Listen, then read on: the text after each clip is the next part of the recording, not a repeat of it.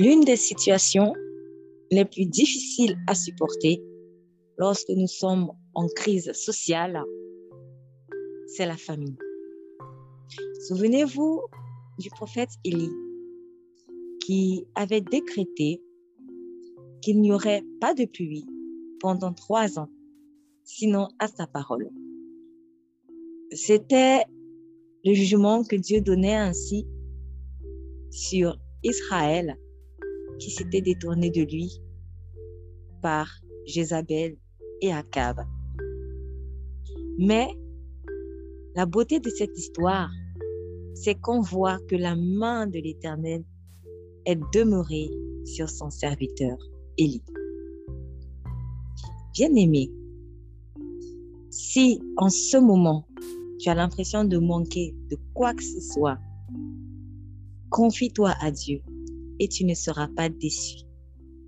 S'il a pu faire tomber la main du ciel, s'il a pu nourrir Élie par des corbeaux pendant longtemps, il est capable de faire un miracle pour toi. Dieu pourvoira à tous tes besoins. Je t'invite à écouter le message dans son intégralité et à le partager pour bénir quelqu'un.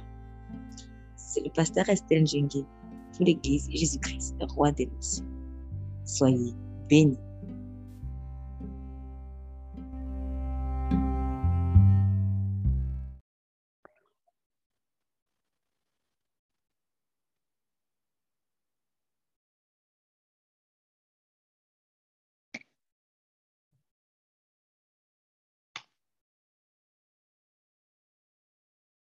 Très bien. Donc, nous allons ouvrir dans le livre de 1 roi, chapitre 17. 1 roi, chapitre 17.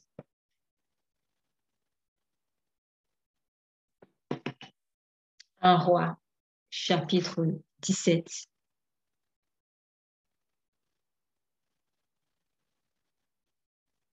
Nous allons faire la lecture de tout le chapitre. C'est une histoire que certains connaissent très bien, d'autres moins. Vous aurez l'occasion de la découvrir et aujourd'hui, nous allons faire un, rappel vraiment d'une vérité à intégrer, que nous avons souvent du mal à intégrer, même si nous la chantons, même si on, on la connaît, mais entre connaître la parole et vivre la parole, il y a souvent un pont. Et aujourd'hui, euh, le but, c'est vraiment que ce pont disparaisse et que la connaissance et le, le, vécu et la réalité de cette parole soient un. Donc, je demande la lecture, euh, une première lecture du verset 1 au verset 11. Ensuite, une deuxième lecture du verset 12 au verset 24. Merci pour la lecture. Élie le Tishbite, l'un des habitants de Galal, dit à Akab L'Éternel est vivant, le Dieu d'Israël dont je suis le serviteur. Il n'y aura ces années-ci ni rosée ni pluie, sinon à ma parole. Et la parole de l'Éternel fut adressée à Élie en ces mots Pars d'ici, dirige-toi vers l'Orient et cache-toi près du torrent de Kérit qui est en face du Jourdain.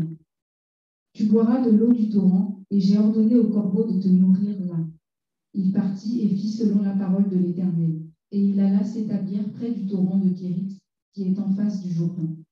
Les corbeaux lui apportaient du pain et de la viande le matin, et du pain et de la viande le soir, et il buvait de l'eau du torrent. Mais au bout d'un certain temps, le torrent fut à sec, car il n'était point tombé de pluie dans le pays. Alors la parole de l'Éternel lui fut adressée en ces mots. Lève-toi, va à Sarepta, qui appartient à Sidon, et demeure là. Voici, j'ai ordonné à une femme veuve de te nourrir. Il se leva et il alla à Sarepta. Comme il arrivait à l'entrée de la ville, voilà, euh, voici, il y avait là une femme veuve qui ramassait du bois. Il l'appela et dit Va me chercher, je te prie, un peu d'eau dans un vase afin que je boive. Et elle alla en chercher. Il l'appela de nouveau et dit Apporte-moi, je te prie, un morceau de pain dans ta main. Amen. Alors, Je demande la seconde lecture. Je vais lire. Et elle répondit, L'Éternel, ton Dieu, est vivant. Je n'ai rien de cuit, je n'ai qu'une poignée de farine dans un pot et un peu d'huile dans une cruche. Je suis en train de ramasser deux morceaux de bois, puis je rentrerai et je préparerai cela pour mon fils et pour moi. Nous le mangerons, après quoi nous mourrons. Élie lui dit, N'aie pas peur, rentre et fais comme tu l'as dit. Seulement prépare-moi d'abord avec cela un petit gâteau et apporte-le-moi. Ensuite, tu en feras pour ton fils et pour toi. En effet, voici ce que dit l'Éternel, le Dieu d'Israël. La farine qui est dans le pot ne manquera pas, et l'huile qui est dans la cruche ne diminuera pas, jusqu'au jour où l'Éternel fera tomber la pluie sur le pays. Elle partit et se conforma à la parole d'Élie. Et pendant longtemps, elle eut de quoi manger, ainsi que sa famille. Et Élie, la,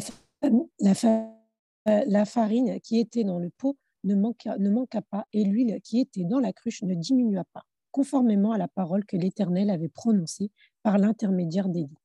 Après ces événements, le fils de cette maîtresse de maison tomba malade. Sa maladie fut si violente qu'il cessa, cessa de respirer. La femme dit alors à Élie, Que me veux-tu, homme de Dieu? Es-tu venu chez moi pour rappeler le souvenir de ma faute et pour faire mourir mon fils? Il lui répondit, Donne-moi ton fils. Et il le prit dans les bras de la, il le prit de les bras de la femme, le monta dans la chambre à l'étage où il logeait et le coucha sur son lit. Puis il fit appel à l'Éternel et dit Éternel mon Dieu, est-ce que tu vas faire est-ce que tu vas faire du mal au point de faire mourir son fils, même à cette veuve qui m'a accueilli chez elle? Puis il s'étendit trois fois sur l'enfant, fit appel à l'Éternel et dit Éternel mon Dieu, je t'en prie, que l'âme de cet enfant revienne en lui. L'Éternel écouta Élie. L'âme de l'enfant revint en lui, et il retrouva la vie. Élie prit l'enfant, le descendit de la chambre jusque dans la maison, et le donna à sa mère en lui disant, Vois, ton fils est vivant. La femme dit alors à Élie, Je reconnais maintenant que tu es un homme de Dieu et que la parole de l'Éternel dans ta bouche est vraie. Amen. Amen. Alors, il faut rappeler le contexte. Nous sommes dans un temps de famine. Pourquoi? Parce que Dieu avait frappé, il avait frappé et, euh, Israël. Dieu avait frappé Israël. Alors un instant, je réponds à ceux qui sont en train de nous rejoindre en ligne. Donc, voilà, donc euh, c'est fait. Très bien. OK. Du coup, nous sommes dans un temps de famine parce que Dieu avait frappé Israël à cause de son infidélité. Donc, Akkad et Jézabel euh, avaient entraîné Israël dans l'idolâtrie des dieux Baal. Et voilà que Dieu envoie son prophète Élie pour aller euh, donner une parole de correction à Israël. Et le signe que Dieu a donné, c'était celui-ci, c'est que pendant trois ans, euh, il n'y aurait pas de pluie. Or, qui dit pas de pluie, bon, dit qu'il n'y aura plus de quoi cultiver, il y aura plus aussi à boire. Hein. Euh, donc, euh, même l'élevage, euh, voilà, c'est mort parce que les bêtes, elles ont besoin en tout cas de, de, se nourrir et pour se nourrir, il faut de la pluie pour arroser, etc. Bref, quand on coupe l'eau, il n'y a plus rien. bon, entre parenthèses, pour moi, c'est un autre clin d'œil hein, par rapport à, aux besoins en eau qui va vraiment, vraiment, vraiment être très criard euh, lorsque les hostilités euh, vont malheureusement arriver ici. Et, euh, c'est en train de, petit à petit de se peaufiner à grands pas. Donc, l'eau, on dit souvent l'eau c'est la vie. L'eau c'est très très important. Si vous n'avez plus d'eau, vous n'avez plus à manger. Bon, le problème c'est que quand Élie a donné cette parole, quand Élie a donné cette parole de prophétie, elle s'appliquait à Israël. Mais lui aussi faisait partie des gens qui sont encore sur terre. Et lui aussi israélite. Donc, quelque part, en fait, il, y avait quand même, il subissait aussi les affres, les affres de la famine, les affres du manque d'eau. Mais c'est là où vous voyez la différence, parce que certaines personnes, elles s'entêtent tellement, elles pensent que, comme, euh, en fait, elles pensent que vous êtes comme eux. Donc, elles se disent, ah, en tout cas, s'il dit qu'il n'y aura plus de famine, pardon, s'il dit qu'il n'y aura plus d'eau pendant trois ans, etc., donc moi, je vais voir comment lui, il va faire. Mais ce n'est pas une question de tu vas voir comment il va faire. Parce que au lieu de t'occuper de toi, au lieu de chercher à, à, voir comment toi tu vas t'en sortir, tu essayes plutôt de regarder comment l'autre, lui, il va morver. Permettez l'expression. Donc, dans ce passage-ci, dans ce texte-ci, voilà l'une des choses que je réalise. C'est que, normalement, après avoir essuyer un échec aussi colossal. Parce que si vous lisez les chapitres plutôt précédents, vous voyez que Élie avait vraiment eu la victoire sur euh, les 450 prophètes de Baal qu'il a fait tuer, d'ailleurs, en passant. Euh, donc Dieu a démontré sa puissance et le feu du ciel est descendu et a consumé l'autel, en fait, qui avait été rempli d'eau. Voilà.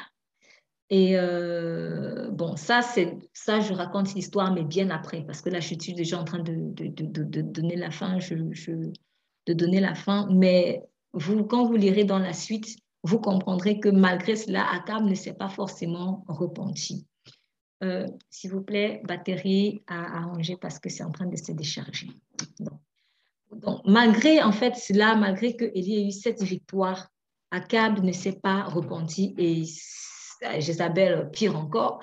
Donc, euh, et là, vous voyez que, comme certaines personnes, je le dis parce que je parle du vécu, en fait, certaines personnes, quand vous, venez leur donner des, prophéties, et surtout quand la prophétie est un peu, euh, euh, elle porte sur un jugement, un jugement divin. Les gens n'aiment pas les prophéties sur le jugement divin, mais ils aiment bien quand Dieu vient te dire, je vais te bénir et tout, etc.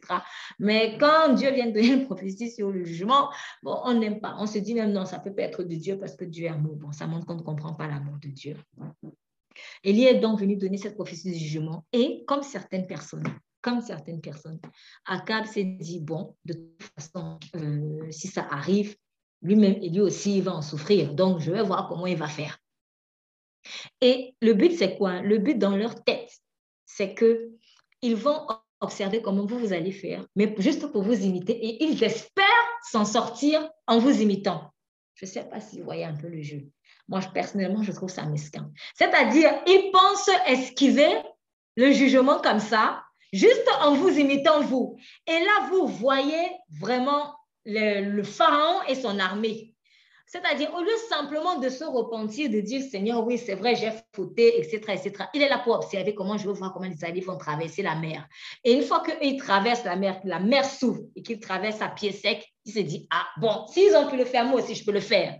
Donc, le diable et ses agents pensent très souvent que, comme vous, vous avez pu le faire, lui aussi, il peut le faire. Mais c'est faux. C'est faux. Parce que quand Pharaon et son armée sont entrés dans la mer Rouge, la mer Rouge s'est refermée sur eux. La mer Rouge, je l'ai dit tantôt, elle ne s'est ouverte que parce qu'elle a reconnu les enfants de Dieu.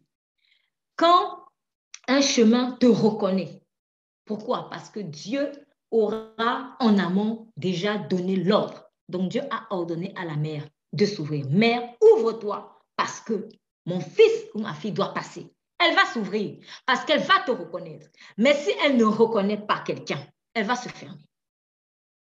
Donc, quand Dieu a dit, mère, ouvre-toi, il n'a pas dit, ouvre-toi parce que Pharaon va passer. Il a dit, parce que tel, tel, tel, tel, Moïse et le peuple qu'il conduit doivent passer. Mais Pharaon ne faisait pas partie du peuple que Moïse conduisait. Bon, il aurait pu, hein, si c'était repenti, mais bon. Euh, peut-être, mais ce n'était pas le cas. Donc, il y a des gens, certaines personnes pensent que il suffit juste de vous imiter et elles vont s'en sortir. Dans la relation avec Dieu, on est ensemble, mais chacun sa lampe. Il ne suffit pas de dire que je vais imiter tel. En fait, il faut que tu vives ce que l'autre vit aussi.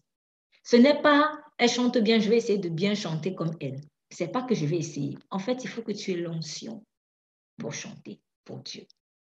C'est ça. Donc, imiter surtout quand c'est imiter quelque chose de bon, quelque chose de beau. C'est surtout pour, euh, pour euh, euh, la, gloire de Dieu, c'est pas mal. C'est même une bonne chose. On est aussi là pour être des sources d'inspiration pour les gens. Mais je parle en fait de celui qui délibérément veut esquiver en fait une obéissance particulière et qui se dit juste que, bon, en tout cas, si c'est chaud, je ne meurs pas seul. Vous avez déjà entendu cette parole En tout cas, euh, oui, ok, c'est vrai, ok, je vais en enfer, mais en tout cas, l'essentiel, c'est que je n'aille pas seul. Il y a des gens qui pensent ça, donc ils se disent de toute façon, si je ne meurs pas seul, c'est bon. Mais c'est pas ça. C'est pas ça. Et c'est ça qui nourrit justement aussi le suivisme. C'est-à-dire, je fais parce que la majorité des gens font. Bon, la majorité des gens ne se préparent pas pour la guerre, donc moi, je ne me prépare pas pour la guerre. La majorité des gens ne pensent pas que Jésus-Christ soit le sauveur, donc moi, j'y crois pas. OK, la majorité des gens euh, pensent que Jésus est fou, donc euh, je préfère être dans la majorité pour ne pas paraître fou. Donc, c'est à peu près ça. Du coup, la première chose que j'aimerais dire ici, c'est que ne réfléchissons pas en tant qu'enfants de Dieu sous cette manière-ci. Juste parce que telle personne a pu le faire, je peux le faire. C'est vraiment un autre aspect parce que dans d'autres cadres, on peut bien sûr parler comme ça. On peut dire, ah, si l'autre a pu s'en sortir, je peux aussi m'en sortir. C'est ça le but des témoignages. Mais je précise, je précise que ici, je parle du cas de personnes qui ont reçu une parole précise de Dieu par rapport à quelque chose, par exemple, qu'ils doivent faire et qu'ils ne veulent pas faire. Et comme ils ne veulent pas le faire, ils vont se prendre des coups. Ah oui, c'est comme ça. Donc, si je sème, je récolte. Et, au lieu, et fuir les coups juste en imitant celui qui pourtant a obéi. Non. Si Dieu a tracé un chemin pour moi, peut-être c'est parce que j'ai obéi en fait à une directive. Donc, si, et comme les mêmes causes produisent les mêmes effets, si l'autre obéit aussi, il y aura un chemin qui va se tracer. Et si c'est le même chemin que la le même chemin que moi, c'est le même chemin que euh, cette personne, le même chemin que j'emprunte, pardon, cette personne doit aussi emprunter, et bien ce chemin-là va s'ouvrir parce que la personne aura obéi à la parole de Dieu, donc elle sera dans la parole. Donc ne faisons pas les choses juste pour faire. Si je vis en mode imitation, simple imitation, je vais me faire mal. Pourquoi? Parce que je vais avoir tendance à faire les choses par mes propres forces. Et quand je vais me rendre compte que ça ne marche pas, je vais être frustrée. Et après, je vais dire, ah non, c'est parce que moi, je ne suis pas fort, l'autre est fort. Non, ce n'est pas que l'autre est fort. C'est, l'autre, c'est que l'autre est habité par le Saint-Esprit. Et c'est le Saint-Esprit qui lui fait faire ce qui est impossible. Donc, si tu veux faire la même chose, il faut que tu sois habité par le Saint-Esprit. Et pour être habité par le Saint-Esprit, quelquefois, il y a... Euh, le Saint-Esprit est gratuit, hein, mais il y a vraiment une vie d'obéissance à Dieu qu'il faut vivre. Parce que si je n'ai pas une vie d'obéissance, euh, je serai limitée dans le remplissage du Saint-Esprit. On va dire ça comme ça. Je serai très, très, très, très limitée. La relation d'une personne avec, euh, la relation d'une personne qui est obéissante vis-à-vis de Dieu n'est pas pareille par rapport à celle qui n'est pas vraiment obéissante. Donc, ne faisons pas, ne n'essayons pas d'imiter l'autre en se disant comme il a pu faire, je vais le faire. Non. Vis ce que la personne vit. C'est une question d'expérience. C'est une question de vécu. Il faut que j'expérimente, il faut que je vive vraiment ce que Dieu veut que je vive. Il faut que je le vive.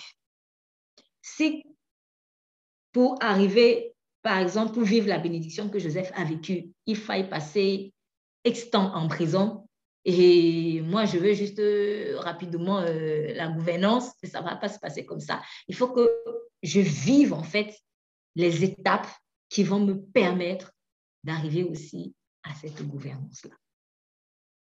C'est ça, vivre. Donc, ne pensons pas qu'on va fuir les conséquences du jugement de Dieu juste en empruntant le sillon de l'autre. Mais beaucoup de personnes sont comme ça. Et ce qui est marrant, c'est que les personnes même qui essayent souvent d'imiter les, les, les, enfants de Dieu sans devenir eux-mêmes ou sans désirer eux-mêmes être enfants de Dieu. En fait, ce sont les mêmes personnes qui disent que vous mentez. Par exemple, quand tu diras, voilà, Dieu m'a dit ceci, etc., il va te dire, non, euh, c'est faux, euh, euh, tu es dans, un délire, tu es faux, Dieu ne peut pas parler. Je, je prends des exemples, des arguments qu'on entend souvent, Dieu ne peut pas parler, tu es dans une secte, tu es devenu ceci, tu es devenu cela. Mais quand lui te voit par exemple, prendre certaines, faire adopter certaines attitudes pour euh, obtenir certaines choses, il se dit, ah bon, comme je vois qu'il est en train de faire ceci, peut-être qu'il cherche du travail à tel endroit. C'est sûr que si on cherche du travail là-bas, on va aussi avoir du travail. En fait, quand ça l'arrange, il va t'imiter. Parfois, on te dit même qu'il est en train de t'imiter. Quand ça l'arrange, il va t'imiter. Et généralement, ça l'arrange quand il y a l'argent comme enjeu. Ça, c'est un constat que j'ai fait sur le terrain. Donc, très souvent, quand il y a de l'argent en jeu, donc euh, là, vous voyez vraiment la cupidité. Donc, euh, je ne te crois pas parce que peut-être ça ne m'apporte rien, mais bon, OK, s'il y a de l'argent en jeu, je veux bien t'imiter. Ils sont te dire même qu'on t'imite. Parfois, quand c'est euh, peut-être un besoin de, de, en fait, l'envie de combler un besoin, peut-être émotionnel, etc. En tout cas, quand l'intérêt est centré sur la personne, là, elle a envie de t'écouter. Mais quand ce n'est pas centré sur elle, elle n'a pas envie de t'écouter. Et donc, vous allez voir qu'il y a beaucoup de gens qui vous ont souvent vous imiter. Si vous êtes enfant de Dieu, il y a des gens qui vous ont souvent vous imiter, mais sans toutefois accepter l'esprit qui vous inspire les idées que vous avez. Et ça aussi, je fais une parenthèse dessus, ça aussi, c'est un des mécanismes de l'esprit de jalousie. L'esprit de jalousie, en fait, Dieu est là, toi tu es là, et la personne qui jalouse, elle est là. Au lieu de regarder à Dieu, la personne, en fait, jalouse, elle regarde à l'homme, à l'autre. Et le jour où l'autre va s'habiller en blanc, elle va se dire, hum, il doit avoir un truc sur le blanc aussi, il faut que j'aille acheter. Du coup, elle achète le blanc. Mais en fait, peut-être que, j'imagine un truc, hein, peut-être que c'est Dieu qui t'a dit, habille-toi en blanc pour aujourd'hui, pour ça, ça, ça, ça, ça, ça, ça, ça, telle raison, telle raison, telle raison. Elle ne cherche pas à comprendre ce que Dieu t'a dit, ce que Dieu t'a pas dit. Elle suit, excusez-moi, bêtement, en fait, ton habillement. Mais sans comprendre pourquoi toi, tu t'habilles comme ça sans même comprendre, savoir si ça correspond à sa morphologie. En fait, c'est comme ça que Satan est. Ça, c'est vraiment la folie, en fait. C'est-à-dire, il limite sans chercher à comprendre pourquoi. Mais ça montre aussi quelque part ceci. Ça montre que Satan a vraiment, il est vraiment conscient que Dieu dit toujours la vérité. Parce que vous constaterez qu'il est toujours en train d'imiter Dieu. Mais pourtant, il n'aime pas Dieu. Si tu es toujours en train d'imiter quelqu'un, et que tu n'aimes pas la personne, tu es en train d'attester que cette personne est dans la vérité. Et tu es en train d'attester que tu délibérément, tu, tu, veux les ténèbres. On va demander à Dieu comment toi tu dois t'habiller. Il ne faut pas seulement regarder le jour, moi je m'habille en rouge, je m'habille en blanc, je m'habille. Tu as porté telle chaussure. Ah tiens, hum, peut-être c'est la chaussure là qui fait même qu'on la regarde comme ça. Il prend aussi, aller dans le magasin. Camailleux, ou euh, je ne sais pas moi, j'aurais pu prendre n'importe quoi. Il va aussi chercher la chaussure.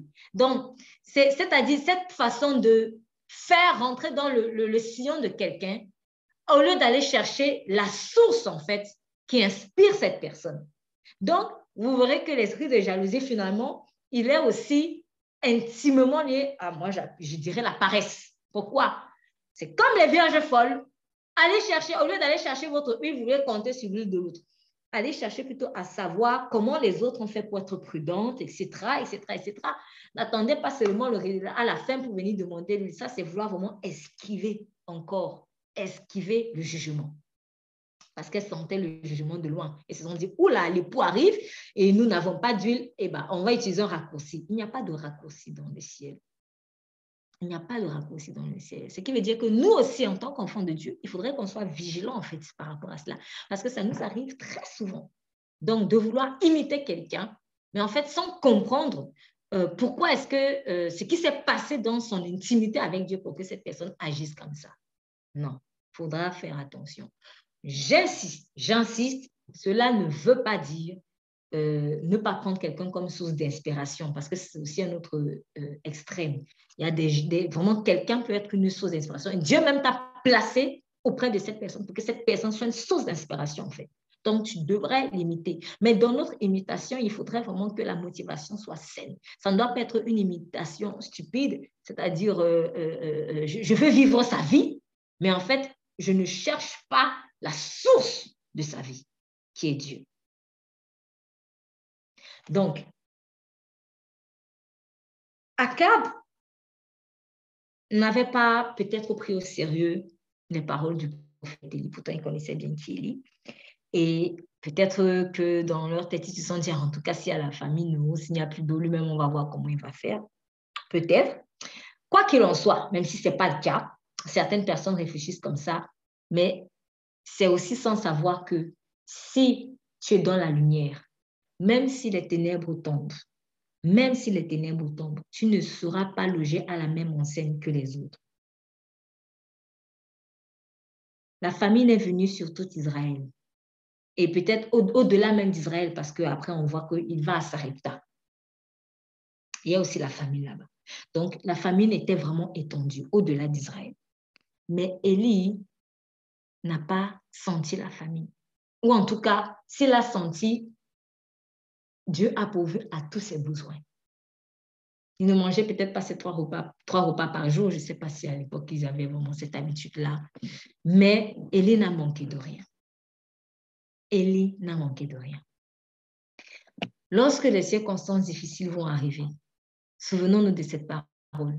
Et lorsque nous allons prier, rappelons à Dieu, Père, n'as-tu pas nourri Élie?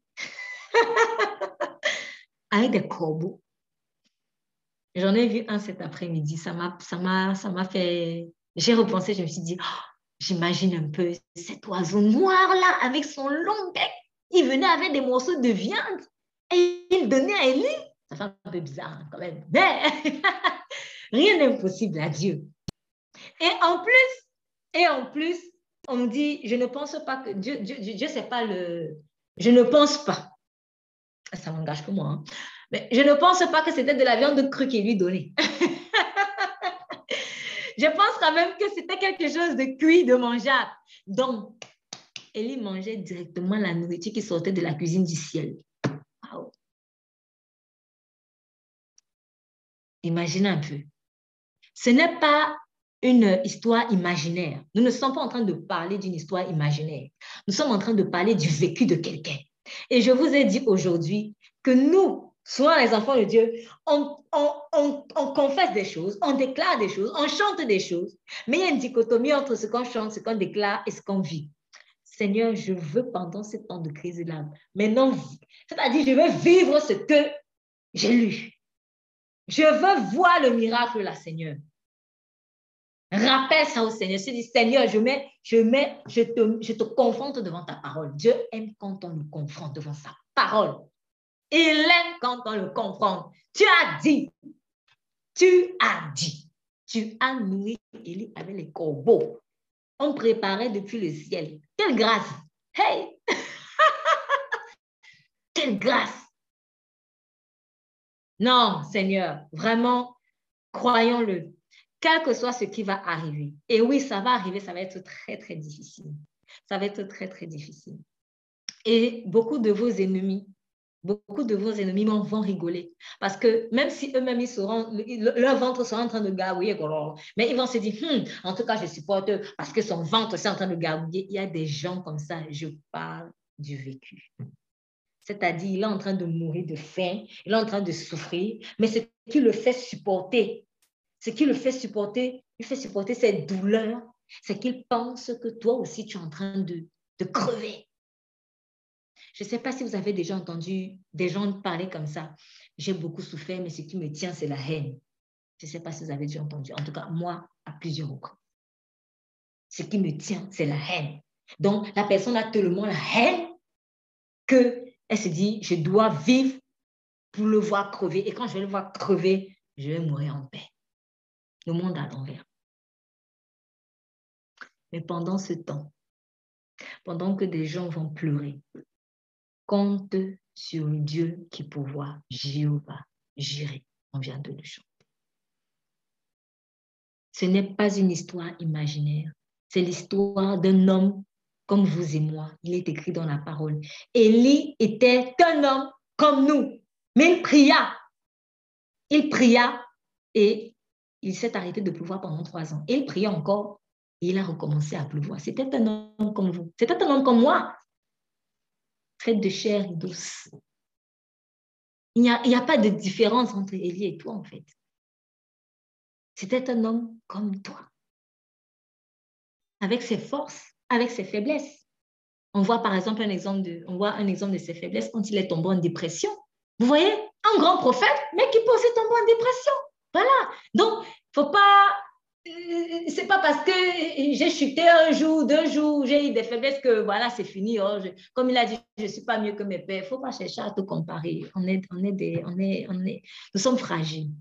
Mais si un homme qui a pu être dépressif a quand même pu vivre ce qu'il a vécu, toi aussi, avec tes faiblesses, tu peux vivre le miracle de Dieu. Donc, ne te mets pas en arrière parce que peut-être tu viens de connaître Christ, tu es très petit, tu ne sais pas, tu connais pas trop la Bible, des choses comme ça. Non. Avec le peu que tu as, tu peux faire de grandes choses. Et on va d'ailleurs voir euh, la puissance du peu et l'importance de ne pas minimiser le peu bien tout à l'heure. Donc, j'aimerais vraiment, nous sommes dans une dynamique de, de rappel et de préparation au temps difficile de la guerre imminente. Nous sommes dans cette optique-là. Et vraiment, j'aimerais nous encourager à nous souvenir de ce message. Le moment venu, rappelle à ton Père céleste. Père, n'avais-tu pas nourri Élie avec les corbeaux Ce n'est pas moi que tu vas laisser crever de faim. Je ne sais pas par quoi tu quel animal tu vas passer cette fois-ci avec moi ou par quoi tu passeras. Mais en tout cas, ce n'est pas moi qui vais crever. Hein. Père, si tu es capable de donner à manger la nourriture qui a été cuite depuis le ciel, tu ne peux pas m'abandonner. Rappelle-lui. Et en plus, on nous dit, il s'en alla et demeura au torrent de Kérit, qui était en face du Jourdain, et les corbeaux lui apportaient du pain et de la viande le matin, du pain et de la viande le soir, matin et soir. Oh, alors que pendant la famille, les gens ont déjà en fait tout pour économiser. On mange peut-être seulement une fois par jour, parfois une fois tous les deux jours, parfois une fois tous les trois jours. Mais lui, il était comme à l'hôtel. il était comme à l'hôtel il était servi. Ce n'est pas, en plus, lui, remarquer, ce n'est pas lui qui allait chercher à manger. Ce n'est pas Élie qui allait chercher à manger. La nourriture venait à lui, matin et soir. Comme un prince, il était servi. Alors que des gens étaient en train de mourir. Quand la main de Dieu est sur toi, même lorsqu'il y a des cadavres qui tombent à gauche, à droite, mille flèches tombent à ma gauche, dix mille à ma droite, toi, tu ne seras pas atteint. Voilà les paroles que tu devras confesser. Ce sera donc le moment. Mille flèches tombent à ma gauche. Là, ce n'était pas seulement que je chantais avant, Seigneur. Là, là, il faut que je me dise. Mille bombes tombent à ma gauche, dix mille à ma droite. Moi, je ne serai pas atteint. Un cadavre ici, parce que quand tu es dans le désert, en plus, tu marches, tu marches, tu vois des cadavres, vous voyez, euh, quand par exemple le bœuf qui est déjà euh, euh, calciné de chaleur, tout le monde n'a pas mangé. Ça, ça, te rappelle des choses ou alors ça peut emmener en toi à, susciter la peur. En tout cas, moi, ça ne me regarde pas. Je mal matin et soir. Ou alors d'autres qui vont te dire, hey, il n'y a plus à manger, on va faire comment et autres. Moi, ce que je fais souvent, en fait, quand il y a des situations compliquées et que je sais que Dieu m'a parlé, en tout cas, moi, ça ne me regarde pas. ça ne me regarde pas. Ça ne me regarde pas.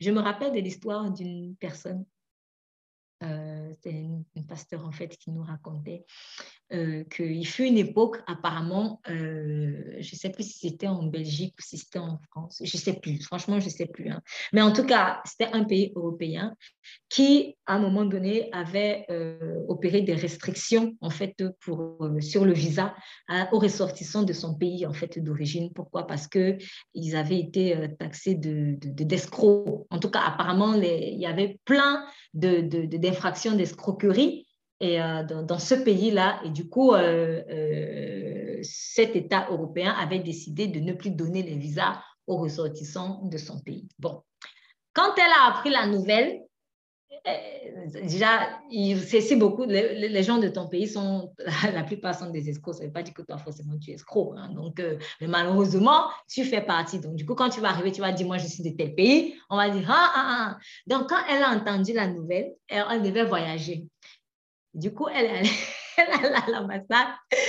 Et puis, donc, quand on a vu euh, les papiers, elle dit, ah, non, non, madame, non, on ne peut pas vous donner parce que non. Et puis, elle a dit, en tout cas, ça, ça ne me regarde pas. ça ne me regarde pas. Et en fait, elle est en train de parler en tant qu'enfant de Dieu. Ça ne me regarde pas, monsieur. Au courant que oui, je sais, mais ça ne me regarde pas. Elle a dit, oh monsieur, carrément comme ça, à l'ambassade. Et puis, elle a regardé, elle regarde. Et puis, elle a regardé, elle a dit, ça ne me concerne pas. Ça, ça ne me concerne pas. Et puis, il y a eu juste un échange de regards, mais il était stupéfait. Après, je ne sais pas, il était un peu embrouillé, il est parti. Et puis, il revient, il est en train de nous cacher, il est parti. Ça ne me regarde pas. Ah, on va crever, on va faire comment et tout. En tout cas, moi, ça ne me regarde pas. Parce que la main de Dieu est sur La main de Dieu est sur Le jugement ne me regarde plus. Oui, avant, oui, parce que j'étais encore dans les ténèbres. Mais maintenant, j'ai fait la paix.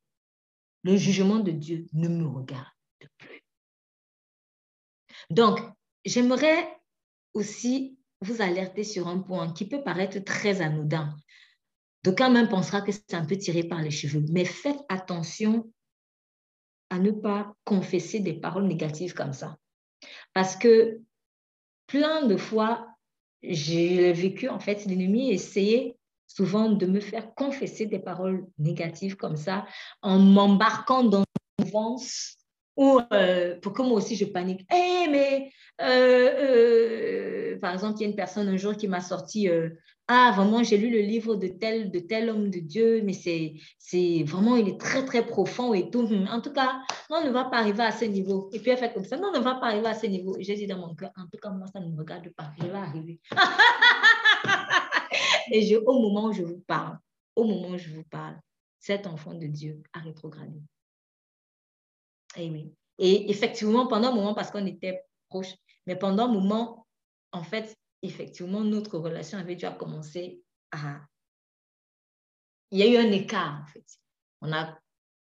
on était plus ou moins, on a évolué ensemble, mais après, à un moment donné, j'ai vraiment, je le dis à la gloire de Dieu, hein, mais j'ai vu que j'avais énormément gagné en maturité, que la personne était restée, en fait, euh, un bébé spirituel faites attention à ce que vous confessez. Donc, en fait, pourquoi est-ce que j'avais dit ça comme ça, ça ne me regarde pas Et après, quand je suis rentrée à la maison, j'ai commencé à déclarer, je refais cette parole dans le nom de Jésus. Moi, en tout cas, je vais aller de gloire en gloire, c'est là. Il faut déclarer, parce que souvent, on donne des paroles de nous, parce que je me suis dit, mais pourquoi il dit nous, on ne va pas arriver? Pourquoi? Parce qu'en mon bas, si tu dis c'est fini, tu as scellé.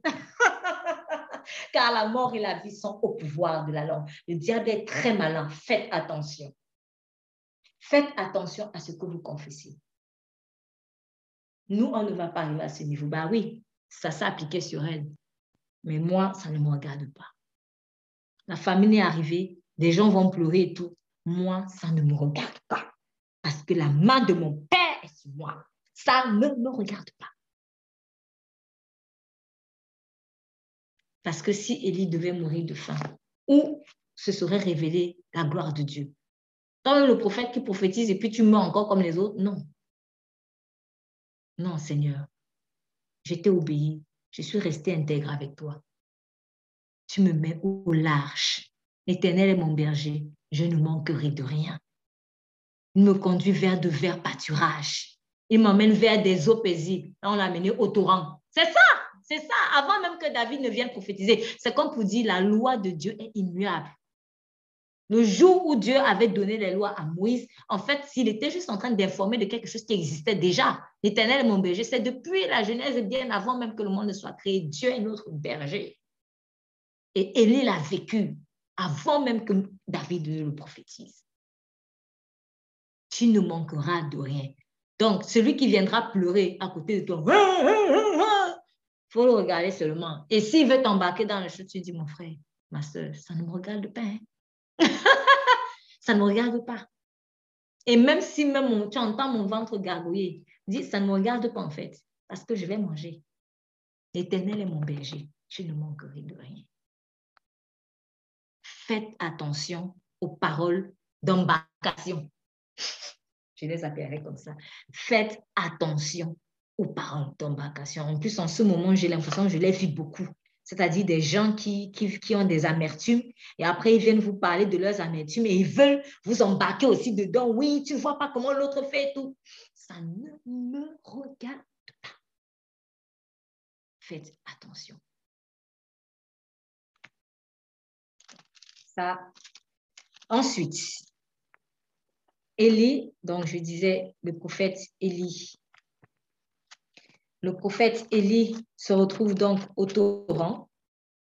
Les corbeaux viennent le nourrir. Et puis on nous dit, à un moment donné, le torrent s'est asséché. Le torrent s'est asséché. Alors, ici, j'aimerais aussi donner un autre conseil. Vous savez, quand vous êtes en, voyage, quand vous êtes euh, un nomade, voilà, quand vous êtes un nomade, lorsque vous trouvez un lieu qui est assez sécurisant, on a tendance à vouloir rester là parce qu'on se dit, ah, enfin, j'ai tellement galéré pour trouver quelque chose, il faut que je reste là. Et je ne sais pas comment les choses vont se passer. Je ne sais pas si les uns vont rester dans le même endroit jusqu'à la fin, euh, mais il y a de fortes chances que ça ne va pas le faire. Il y a de fortes chances que vous soyez amené à partir de lieu en lieu. Il faut bien garder ça en tête. Pourquoi? Parce que le jour où si tu ne, ne, ne, ne t'habitues pas déjà à ça, si tu n'intègres pas déjà cela, tu auras du mal en fait à partir. Et ça peut se retourner contre toi. Donc, il faut te dire que tu es vraiment une brebis qui est conduite par un berger. Or, le berger, avec son troupeau, ne reste pas toujours au même endroit. Il me conduit vers de pâturages. Si pour ceux qui ont déjà vu des bergers avec leurs troupeaux, soit de bœufs, soit de etc. En général, en fait, le berger ne reste pas forcément dans le même endroit avec ton troupeau. Pourquoi? Parce qu'ils vont broter l'herbe, ils vont broter l'herbe, ils vont broter l'herbe, et puis à un moment donné, il n'y aura plus d'herbe. Et bien, c'est ce qui s'est passé. Donc, on boit on boit on boit et puis le torrent, il s'assèche.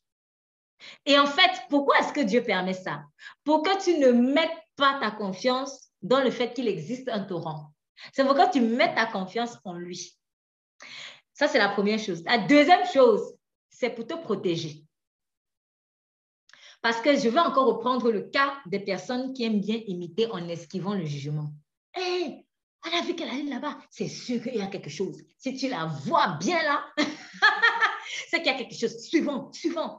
Et puis, ils vont été suivre. Hé, il y a le torrent. Et puis, bim, bam, boum. Tu n'es plus sur le torrent. Mais, il est où? Il est. Mais oui. Je suis comme un vent. Le Saint-Esprit. On ne sait d'où il vient. On ne sait où il va. C'est comme ça que Dieu te protège, en fait. Quand on dit souvent, oui, Seigneur, nous prions pour que euh, euh, euh, l'ennemi ne nous localise pas, etc., etc., etc. Et bien, si tu veux aussi que l'ennemi ne te localise pas, laisse-toi conduire par le vent du Saint-Esprit, qui on ne sait d'où il vient, on ne sait où il va. C'est ça. Et en fait, quand les gens vont voir ça, que tu vas à gauche, tu vas à droite, tu vas à gauche, tu vas à droite, parce qu'eux, ils se disent que si tu es à tel endroit, c'est que c'est parce qu'il y a quelque chose de bien ici. Non, si tu es là-bas, ce n'est pas forcément parce qu'il y a quelque chose de bien, c'est parce que Dieu t'a dit, sois là. C'est tout. Et c'est pour amener les gens à mettre leur foi, non pas en des choses fixes, en des choses euh, euh, euh, qui ne sont pas Dieu,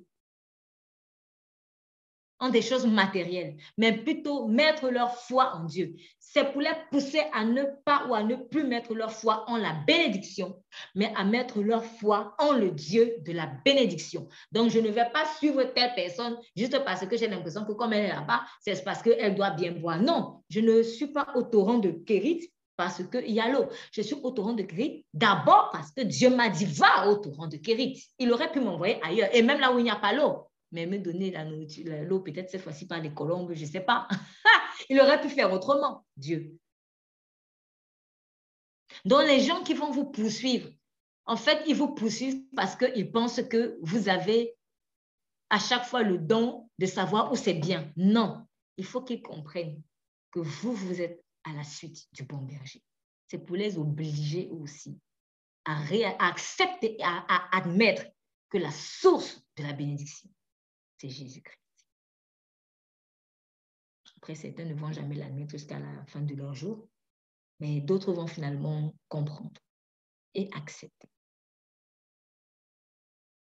Donc, en tant qu'enfant de Dieu, lorsque nous serons éventuellement en cavale, en fuyant, ne nous euh, ne faisons pas du lieu où nous allons être notre sécurité.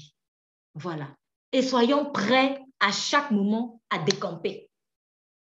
C'est aussi ça un soldat, un soldat en crise. Sois prêt à chaque moment à décamper.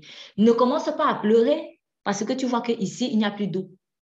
Parce que tu vas arriver, sur tu vas arriver dans, dans, dans un endroit, tu vas voir que là, c'est fertile. Tu vas dire, ah, merci Seigneur et tout. Après, tu restes.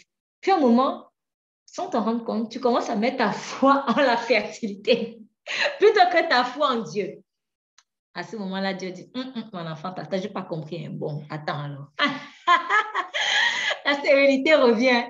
Quand la stérilité revient, tu fais, oh Seigneur, mais comment? Euh, C'est moi en fait. Et même si Dieu t'envoie là où c'est sec, je t'assure, il est capable de faire germer, de transformer ce désert en pleine. Il est capable. Il est capable. Retenons bien ce message, vraiment. Ne restons pas dans tel endroit parce qu'on croit qu'ici, on va bien manger. Surtout quand on est en détresse ou quand tu n'as pas mangé depuis 2, 3 jours, 4 jours, 5 jours. Oh, tu te dis, mince, enfin, je vais rester, je ne vais jamais partir d'ici. Il y a certaines personnes qui aujourd'hui sont coincées dans leur pays parce qu'ils ne peuvent plus partir. Et il y a peut-être de fortes chances que le Saint-Esprit leur avait averti. Il y a de fortes chances que le Saint-Esprit avait fait des signes en disant, il faut partir. Il faut partir. Mais ils n'ont pas voulu écouter. Pour certains, connaissant Dieu qui ne veut pas qu'on meure, je sais quand il y a un malheur qui arrive, quand il y a un danger, le Saint-Esprit t'avertit. Mais si tu ne veux pas partir, tu vas mourir tu vas mourir. Donc, soyons prêts à décamper. Et en décampant, en partant, sachant qu'il nous emmène toujours vers un autre, vers pâturage. Et voilà comment Dieu emmène donc euh, Élie, donc, euh, donc je reviens en roi 17, il lui dit, il arriva qu'au bout de quelque temps, le torrent fut à sec parce qu'il n'y avait plus de pluie. Alors la parole de l'Éternel lui fut adressée, lève-toi, va à Sarepta qui appartient à Sidon. Va à Sarepta qui appartient à Sidon et demeure là. Alors, Dieu va faire les choses étape par étape. Donc, il va d'abord t'emmener dans un endroit un peu où tu vas te, être nourri d'une façon particulière. Mais après, il va essayer aussi de faire grandir ta foi. Pourquoi je dis cela?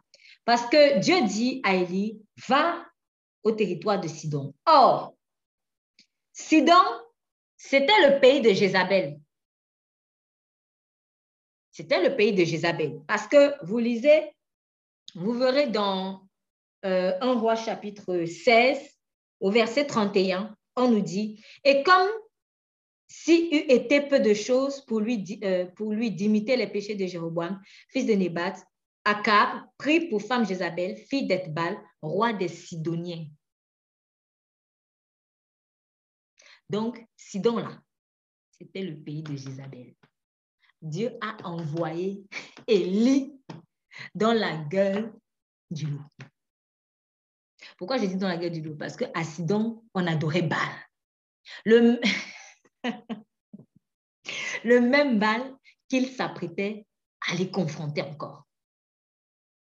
N'aie pas peur par rapport à là où Dieu va t'envoyer. N'aie pas peur même si c'est l'endroit que tu auras fui depuis longtemps. Même si c'est dans l'endroit où on avait voulu te tuer. Si Dieu te dit va, va, tu vas manger là-bas, tu vas boire là-bas. Ils ne vont rien te faire. N'oublions pas, Pharaon, à l'époque où Moïse est né, avait fait tuer les, les enfants mâles des Juifs. Il les a jetés dans le Nil.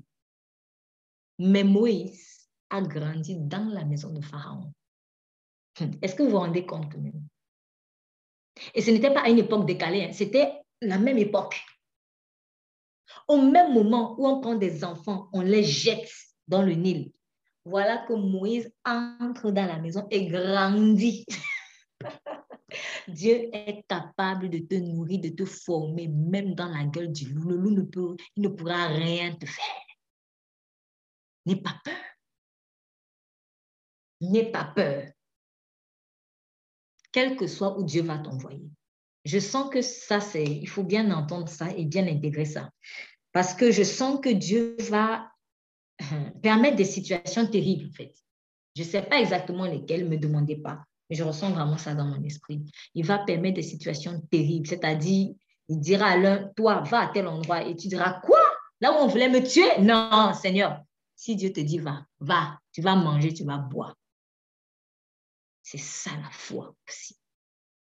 S'il a été capable de faire grandir Moïse dans la gueule, dans la maison du bourreau des Juifs à l'époque, s'il était capable d'amener euh, Élie dans le pays même de celle qui en voulait sa tête, qu'est-ce qui est impossible à Dieu? Ça, c'est pour montrer, en fait, Dieu est en train de montrer à ses enfants et au monde des ténèbres que c'est lui qui tient le monde entre ses mains. C'est ça, en fait, qu'il montre. Satan ne peut rien faire contre toi si Dieu n'a rien, n'a pas permis. Et aussi, malheureusement, c'est que Dieu aussi se, il se plie à notre, volonté, à notre libre arbitre. Si on ne veut pas de lui, ben, bah, ok, d'accord, il lâche. Et après, là, le diable mange comme il veut. Mais Dieu ne peut, en tout cas, Satan ne peut rien faire que Dieu permis. Donc, aie confiance. S'il te dit, va à tel endroit, va dormir à tel endroit, va chez tel, ne va pas chez tel, peu importe là où il t'envoie, il est capable de te nourrir à Sidon, le pays de Jézabel. Parce qu'il est le Tout-Puissant. N'aie pas peur. Et la particularité avec ces situations de famine, c'est que là, ta foi est obligée de pousser. Parce que si Dieu te dit, va là-bas, tu vas manger. Si tu ne pars pas, tu vas mourir de faim. Donc, autant mieux obéir. Autant mieux obéir. Et ça me fait penser à ces quatre lépreux ces quatre lépreux qui ont sauvé euh, leur pays comme ça. Donc, ils avaient faim et ils se sont dit, ah, soit nous mourrons de faim ici en Samarie, soit nous allons euh, chez les Syriens. Ben, autant mieux aller, chez les Syriens parce que de toute façon, si on reste ici, on meurt. Si on va chez les Syriens, peut-être ils vont nous tuer. Mais peut-être qu'on peut avoir, peut-être qu'ils peuvent même ne pas nous tuer. Allons-y quand même. Ils sont partis et ils ont trouvé en fait qu'il n'y avait rien. Les Syriens avaient décampé. Ils n'ont pas eu peur d'aller dans la gueule du loup, de ceux mêmes qui étaient venus les envahir. Merci Saint-Esprit. Ça, c'est une prophétie que je suis en train de donner. Entendez bien, là, là, je suis, ça, je sens, c'est une prophétie que je suis en train de donner, en fait. Les quatre lépreux sont allés dans le territoire de ceux de leurs envahisseurs. Les quatre lépreux sont allés dans le territoire des envahisseurs par la foi. Et quand ils sont partis dans le territoire des envahisseurs, Dieu a fait un truc et les envahisseurs ont cru que c'était des chats qui venaient. Donc, ils ont cru que c'était euh, Israël avait fait un pacte avec un autre roi. En fait, ils ont cru que c'était un autre roi plus fort que eux, ils craignaient. Parce que chacun craint toujours quelque chose. C'est ça dans la jungle. C'est la loi du plus fort. Celui qui vient t'attaquer, lui-même, il a quelqu'un de plus fort qui peut le terrasser. Donc, ils ont cru que c'était celui qui était plus fort qu'eux qui est venu, qui venait, ils ont fui. Et voilà comment les quatre lépreux ont mangé, se sont rassasiés et ont nourri tous leurs frères. La foi. Je pense aussi à une autre histoire. On parle des vaillants hommes de David. C'est l'histoire des vaillants hommes de David dans 2 Samuel, 2 euh, Samuel 23. 2 Samuel 23.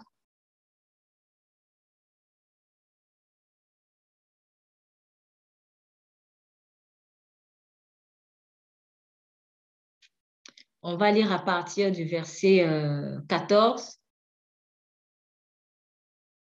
de Samuel 23. On va lire à partir du verset 14 jusqu'au verset 17. Oui, merci pour la lecture. David était alors dans la forteresse et il y avait un poste de Philistin à Bethléem. David eut un désir et il dit, Qui me fera boire de l'eau de la citerne qui est à la porte de Bethléem? Alors les trois vaillants hommes passèrent au travers du camp des Philistins et puisèrent de l'eau de la citerne qui est à la porte de Bethléem. Ils l'apportèrent et la présentèrent à David, mais il ne voulut pas la boire, et il la répandit devant l'Éternel. Il dit, Loin de moi, ô Éternel, la pensée de faire cela. Boirai-je le sang de ces hommes qui sont allés au péril de leur vie? Et il ne voulut pas la boire. Voilà ce que firent ces trois vaillants hommes. Amen. Donc, j'ai l'impression Dieu me parle beaucoup d'eau en ce moment-là. C'est incroyable. C'est vraiment incroyable. Donc, en tout cas, voilà, nous sommes, voilà, une histoire où on est encore en situation de guerre. Voilà. C'est toujours une histoire d'envahisseurs. Voilà, les Philistins qui, viennent, qui ont envahi euh, voilà, une partie, d'Israël de, et qui avaient euh, euh, pris possession d'une partie du territoire d'Israël. Et on dit David était dans la forteresse, sûrement pour se cacher aussi, hein, parce que voilà, on essaie de se cacher. Donc, il était dans la forteresse. il y avait là une garnison de Philistins à Bethléem. Donc, c'était pas loin. C'était pas loin. Pris d'un soudain désir, David demanda qui me fera boire de l'eau de la citerne qui se trouve à la porte de Bethléem? Donc, là où les ennemis ont pris possession. Comment tu vas aller boire de l'eau là-bas sans te faire tuer? Donc, David avait soif il s'est dit, il faut, que je boive, mais, je boive, mais qui va, qui va aller, qui va me faire boire cette eau-là? Parce qu'il il, il avait peur aussi pour sa vie. Et on nous dit, alors, ces trois vaillants hommes, donc on parle de, euh, si vous lisez un peu plus en haut, on parle de Shama, euh, il y avait Shama, et puis euh, il y avait on va lire à partir du verset 8. Voici le nom des vaillants hommes qui étaient au service de David. Joseph, pardon, Josheb euh, Batseret, le Tashkemonite, qui était le chef des officiers, il était aussi appelé Adino, Lesnite, et Phibit sans victime à une seule fois. Après lui, Éléazar, fils de Dodo et petit-fils d'Achushit, et il, et il était l'un des trois guerriers qui avec David, défiait les Philistins rassemblés pour combattre, tandis que les Israélites se retiraient sur les hauteurs. Il se leva et frappa les Philistins jusqu'à ce que sa main soit fatiguée et reste coulée à son épée. L'Éternel accomplit une grande délivrance ce jour-là. Le peuple ne revint après Éléazar que pour procéder au pillage. Après lui, Shama. Donc, on avait Josheb Batshebet, euh, pardon, Éléazar et Shama. Donc, quand David a dit j'ai soif, voilà que ces trois hommes, ces trois hommes vaillants hommes, donc la Bible parle de vaillants hommes, pénétrèrent de force dans le camp des Philistins et puisèrent de l'eau dans la citerne qui se trouve à la porte de Bethléem. Donc, tu as les envahisseurs à côté, les se sont dit non, on va entrer aujourd'hui et on va puiser de l'eau pour notre roi. Et ils sont partis. Et euh, puis ils la portèrent et la présentèrent à David, mais il refusa de la boire. Il la versa comme une offrande à l'Éternel. David, en fait, il n'a pas, en fait, c'est-à-dire, il était tellement touché qu'il s'est dit non, non, non, non, non. Il a dit comment boirais-je le sang de ces hommes? Donc, en fait, cette phrase est là pour montrer la gravité de la situation. Quand j'ai regardé la situation, c'est-à-dire le grand risque que ces vaillants hommes ont pris. Donc, en allant puiser de l'eau, c'était comme leur sang carrément.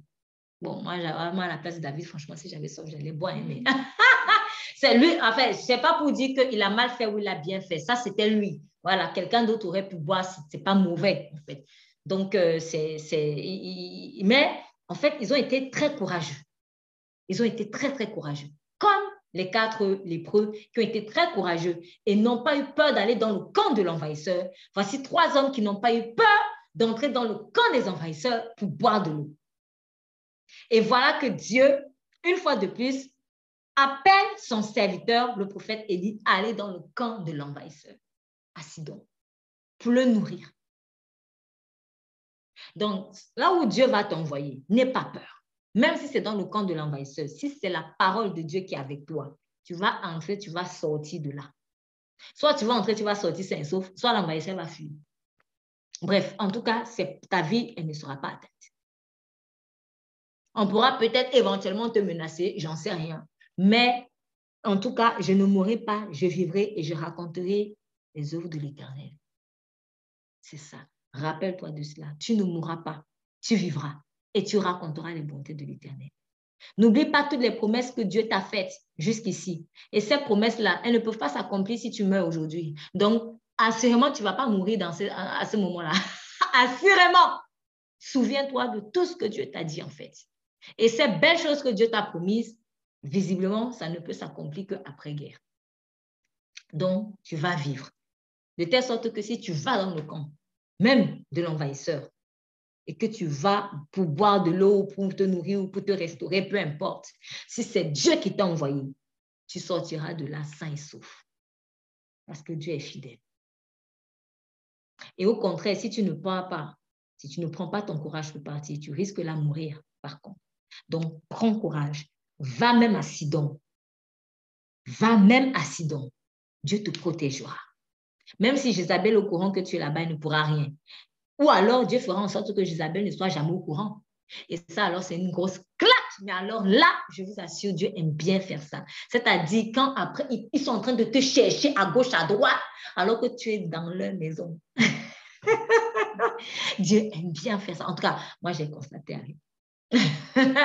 Il aime bien faire ça, en fait. Parce que eux, comme eux-mêmes ne sont pas aussi courageux, eux, dans leur tête, s'ils veulent se cacher, ils ne prendraient jamais le risque d'aller chez toi. Donc, ils ne peuvent pas s'imaginer que Dieu va te cacher dans leur propre sein. Ils vont te chercher ailleurs. On a cherché a à gauche, à droite, alors qu'il était même dans leur pays. De telle sorte que comme maintenant, Élie va partir et que Dieu va permettre qu'enfants sachent, mais ils vont se lamenter, ils vont se dire, quoi? Ça, c'est une claque que Dieu veut donner à Satan comme ça. Une grosse claque. Et oui. Et quand il est arrivé, il dit, Dieu dit, il se leva, s'arrêta, et, et comme il arrivait à la porte de la ville, voici une femme veuve qui ramassait du bois et l'appelait, lui dit, je te prie, prends-moi un peu d'eau dans un vase et que je boive. Donc, Dieu dit, va à Sarepta parce que j'ai ordonné à une veuve. Alors, la veuve de Sarepta, je rappelle, à Sarepta ou en tout cas à Sidon, c'était Baal qu'on adorait. Donc, ce n'était pas une femme qui avait, qui était vraiment croyante en le Dieu d'Israël, quoi. Voilà. Elle ne croyait pas forcément, ou en tout cas, elle croyait comme beaucoup de gens disent, je crois, je crois, mais ce n'était pas quelqu'un qui avait une relation vraiment avec le Dieu, le vrai Dieu, le Dieu d'Israël. Elle n'avait pas forcément cette révélation. Cependant, Dieu dit, j'ai ordonné à. Il y a des personnes à qui Dieu aura déjà ordonné de te nourrir, avant même que tu ne partes. Donc, vas-y. Parce que quand Dieu donne un ordre, ce n'est pas une question de je crois ou je ne crois pas en lui. La personne sera obligée d'exécuter.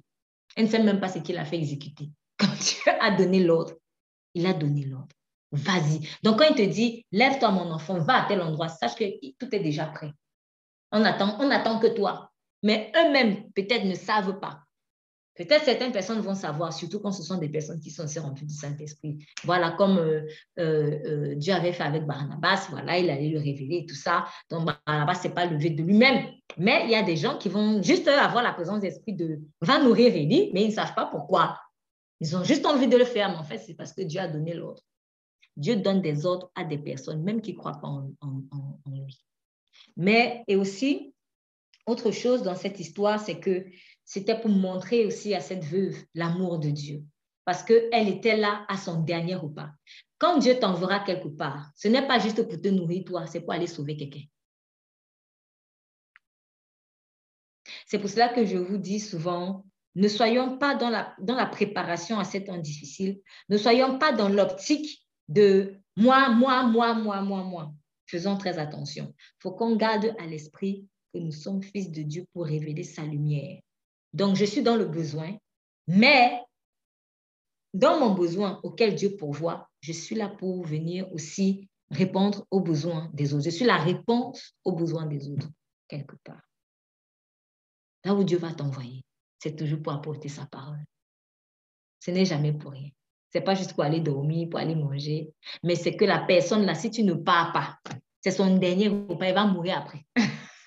elle a besoin elle aura besoin de toi. Donc, vas-y, même si c'est accident, vas-y. Et euh, n'est pas la culpabilité par rapport au, pas de foi que la, les veuves vers qui Dieu va t'envoyer euh, euh, n'est pas la culpabilité par rapport pas de foi qu'elles devront faire. Pourquoi je dis ça? Parce qu'une autre personne a la place d'Élie. Quand on vient lui dire, quand, quand vient, quand tu vas venir dire, donne-moi un peu de pain, donne-moi un peu de l'eau, et que la personne te réponde, euh, l'éternel ton Dieu est vivant, hein. je, n'ai pas une galette, je n'ai qu'une poignée de farine, une cruche et un peu dans une fiole. Et là, avec le sentimentalisme, il m'a dit, ah, franchement, une pauvre veuve, comment moi aussi je peux demander le reste d'une pauvre... Hum, hum, hum, Ce n'est pas les sentiments. Si Dieu t'a dit, que te donne, c'est le cœur. Je vous assure, nous marchons trop par les sentiments. Tu es en train de priver quelqu'un de la bénédiction. Peut-être justement, c'était ce qu'elle devait semer. Aujourd'hui, aujourd'hui, on, on, verrait peut-être un serviteur de Dieu faire ça. On va dire, regardez-moi, ce serviteur de Dieu est escroc. C'est vrai qu'il y a des, serviteurs de Dieu, des des qui escrocs, qui font du mal au peuple. Mais cela ne doit pas vraiment occulter euh, euh, euh, l'existence de principes en fait divins par rapport à la semence et à la récolte. Surtout en matière de matériel. Il y a des gens, s'ils veulent être bénis, ils doivent semer. Souvent, très souvent même. Et là, en fait, elle se sa dernière nourriture. Alors, je, je sais, c'est un message que beaucoup n'aiment pas parce qu'ils auront vécu dans des contextes où on leur a fait croire qu'ils vont être sauvés s'ils s'aiment. Non, ça, c'est autre chose. C'est pas ça. Ça, c'est un autre délire. Tu n'es pas tu, tu n'es pas béni parce que tu as donné à manger à un homme de Dieu ou que tu as donné de l'argent à l'église ou que tu as... Non, en fait, ça, ça doit être la conséquence de la révélation de l'amour que tu as pour quelqu'un. Et en général, on le, vit tous les jours. Quand quelqu'un t'a fait du bien spontanément, qu'est-ce que tu te dis? Comment je peux le rendre appareil? Ah bah oui. Spontanément, est-ce que quelqu'un vient te taper pour te dire, pour te dire qu'on rend l'appareil Non, spontanément en fait spontanément. Ce n'est pas quelque chose qu'on force. Mais en fait, c'est ça. Mais qu'est-ce que je peux même faire pour Dieu? Mais en fait, tu peux, tu peux pas le rembourser tout ce qu'il t'a fait. Donc, c'est le minimum. Mais il y a des gens qui doivent vivre un pas de foi terrible. Ils doivent mettre, faire des pas de foi terribles. Et c'était le cas de cette veuve. Donc, si moi, je viens comme serviteur de Dieu, comme servant de Dieu, ou en tout cas comme enfant de Dieu en général, je les sentiments, ha, ha, non seulement je vais mourir de faim moi-même, mais en plus, je prive cette dame de sa bénédiction parce qu'elle devait semer. La dernière chose, c'était le pas de foi que Dieu lui demandait. Sème Isaac et tu auras l'agneau. Et voilà là où Abraham a appelé Dieu la première fois Jéhovah Jiré. Il a semé la dernière chose, la chose la plus importante pour lui à ce moment-là qu'il avait, son fils. Mais il avait la foi que Dieu pouvait faire ressusciter cet enfant. Aussi a-t-il dit à Isaac quand il lui a demandé, mais père, où est l'agneau? On y a tout, mais où est l'agneau? Mon fils, Dieu se pouvoira lui-même. Abraham avait tout donné. La veuve aussi, elle a tout donné. Elle a donné sa dernière portion. Elle n'a pas réfléchi. Hé, tu n'as pas honte? Toi, serviteur de Dieu, tu viens me demander et moi, je vais manger quoi? Et toi aussi, tu peux marcher par les sentiments. Oh non, une pauvre veuve. Oh, une pauvre veuve. Et d'autres aussi, dans le jugement, comment un serviteur de Dieu aller demander à une pauvre veuve? Ce pas les sentiments. Il faut être juste, juste, convaincu de ce que Dieu t'a dit. Si Dieu t'a rien dit, n'essaye même pas. C'est que tu seras dans l'escroquerie. Mais si Dieu t'a vraiment parlé, et il va confirmer sa parole. Si tu as vraiment parlé, fais-le. On ne marche pas par les sentiments. On marche par le Saint-Esprit. Et c'est là où va se manifester le vrai amour. Marcher par le Saint-Esprit. Et ça a payé parce qu'il lui dit, euh, je n'ai qu'une galette et voici, je ramasse deux bûches, j'appêterai cela pour moi, mon fils, nous mangeons pour le moment. Et il dit, ne crains pas, ne, ou, ne crains pas, rentre, fais comme tu l'as dit. Toutefois, Fais-moi premièrement, premièrement, à moins d'avoir une petite galette, tu me la porteras dehors et après tu en feras pour toi et pour ton fils. Car ainsi a dit l'Éternel, la parole. La parole. Ainsi a dit l'Éternel, le Dieu d'Israël. La farine qui est dans ta cruche ne manquera pas. L'huile qui est dans la fiole ne finira pas jusqu'au jour où l'Éternel enverra la pluie sur la terre. Que le Seigneur nous fasse vivre des bonnes connexions pendant la crise, pendant la famine. Parce que cette dame a été au bénéfice d'une bonne connexion. Dieu va te bénir par des personnes qui n'auront l'air de rien. Parce que Élie lui-même, il venait étant affamé. Donc, si elle était en train de lui m'épouser, regarde, moi, c'est affamé, il dit même que c'est Dieu, machin. elle allait mourir. Et oui, beaucoup de gens vont juger les autres à l'apparence, alors qu'ils sont remplis de Dieu. Ne faisons pas cette erreur-là. Et elle a fait elle s'en alla donc, elle fit comme Élie avait dit, et elle en mangea, elle et sa famille, ainsi que lui pendant longtemps. J'ai envie de dire, de rappeler quelque chose. Tu seras béni dans le service que tu rendras aussi pour Dieu. Parce que Élie n'a pas arrêté son ministère prophétique à cause de la famine. Et c'est en servant Dieu que lui-même il était nourri. Il est allé exercer son ministère prophétique chez une veuve. Et c'est dans l'exercice de son ministère que la nourriture est venue. Je dis toujours, nous sommes, comme Dieu a dit lui-même dans sa parole, nous sommes des ambassadeurs de Christ. Or, un ambassadeur, tu ne peux pas, tu peux pas demander les frais de mission sans faire la mission.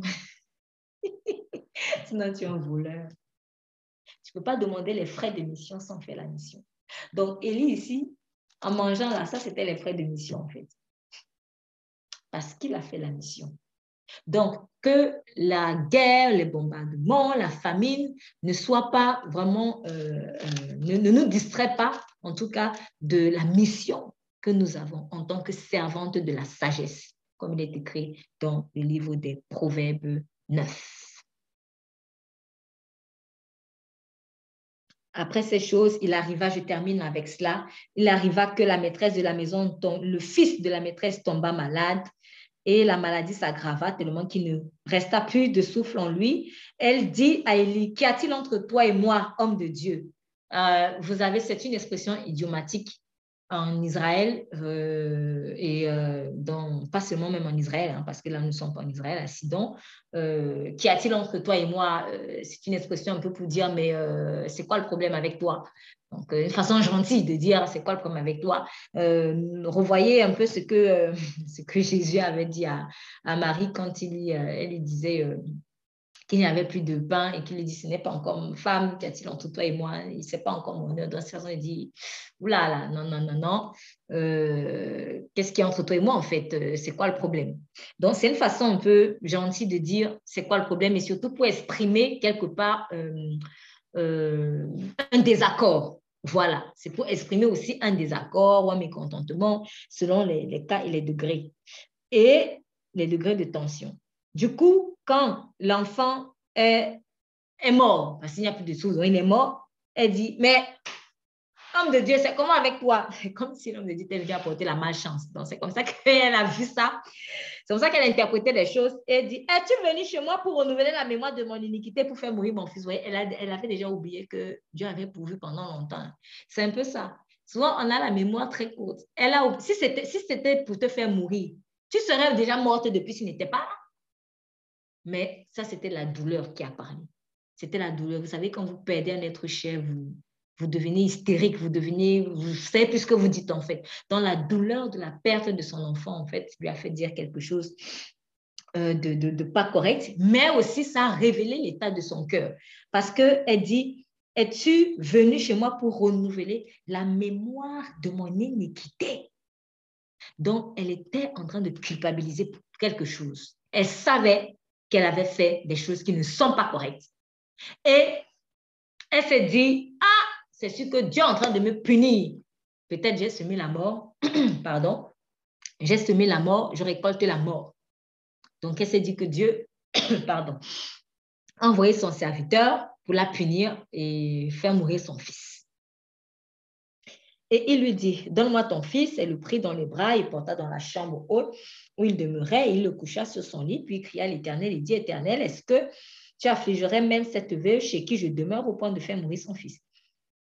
Et il s'étendit sur l'enfant par trois fois et il cria à l'Éternel, Éternel mon Dieu, je te prie que l'âme de cet enfant rentre en lui. Et l'Éternel exauça la voix d'Élie et l'âme de l'enfant rentra en lui et il recouvra la vie. Alors Élie prit l'enfant, le descendit de la chambre haute dans la maison et le donna à sa mère et dit, regarde ton fils. Et la femme dit, vraiment là où c'est très important, je connais maintenant que tu es un homme de Dieu et que la parole de l'Éternel est dans qui est dans ta bouche est la vérité. Ça veut tout dire.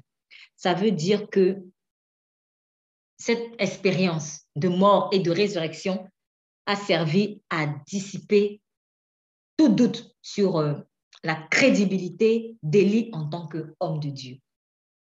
Parce que souvent, même quand on voit que Dieu nous a bénis, on garde un peu un côté de faut que je fasse quand même attention. C'est vrai, je vois, mais hmm, quand même, hein, on va faire un peu attention. Ça, c'est l'incrédulité en fait. Et là, Dieu a vu ça. Dieu a dit, bon, ok, même ça, là, on va enlever. Parce que ça, là, tu, es en train de traîner un handicap spirituel. Et voilà que la mort et la résurrection qui ont aussi libéré cette femme de la culpabilité parce que se disait peut-être que Dieu est un Dieu fouettard, comme Baal, comme Baal. Et se dit Dieu est un Dieu fouettard qui vient te punir au moindre péché, tout ça, tout ça, tout ça. Mais le fait que elle son fils a été ressuscité a montré que Dieu est vraiment Dieu bon et qu'il pardonne les péchés. Voilà comment aussi une Sidonienne peut être sauvée. Donc, pour récapituler, toutes circonstances concourent bien de ceux qui aiment Dieu et j'ajoute toujours aussi et à manifester sa gloire. Parce que alors que la famille est en train de sévir, l'homme de Dieu n'a pas arrêté son ministère. Il n'a pas cessé d'être nourri par Dieu. Et aussi, s'il a vécu ce qu'il a vécu, c'est parce qu'il lui obéissait à chaque fois. Obéissons et nous serons bénis. Si Dieu nous envoie à Sidon, là où a grandi, est né, a vécu Jézabel, et là où elle pourrait nous tuer plus facilement parce que là-bas, elle a aussi beaucoup d'argent, n'ayons pas peur. Soyons comme les quatre époux qui n'ont pas eu peur d'aller même dans le camp de l'envahisseur, comme ces trois hommes de David qui n'ont pas eu peur d'aller à Bethléem dans le camp de l'envahisseur philistin. Donc, si Dieu t'envoie quelque part, vas-y, n'aie pas peur. Et n'oublie pas que de la même manière que tu as des besoins que tu aimerais euh, assouvir, Dieu s'en occupera parce qu'il pourra tes besoins. Tu restes la lumière de Dieu, même en période de guerre, même en période de famine. Donc là où Dieu va t'envoyer, c'est pour aussi toucher l'âme de quelqu'un. Beaucoup de personnes pourront être sauvées par toi. Donc, vas-y. Père, au nom puissant de Jésus, je te remercie pour ta parole et je prie vraiment que nous puissions euh, vivre cela. Dieu est le Dieu qui pourvoit, il est le Dieu qui pourvoit Jéhovah gérer, que nous puissions toujours garder à l'esprit que tu es vraiment, euh, tu ne cesses pas tu ne cesses pas d'exercer le ministère, quel que soit le ministère auquel tu nous appelles, même en période de galère, en période d'inconfort, quand il y a de l'inconfort, Seigneur, c'est même là où encore tu déploies plus ta puissance, car quand je suis faible, c'est alors que je suis fort. Merci, Saint-Esprit, pour le courage également que tu donnes, Seigneur, à tes enfants pour pouvoir aller t'obéir et aller même dans le camp, Père de l'envahisseur, pour faire ce que tu nous demandes de, faire. Que ta gloire vraiment se manifeste quand cette situation difficile vont arriver de plus en plus. Dans le nom puissant de Jésus, nous avons prié. Amen.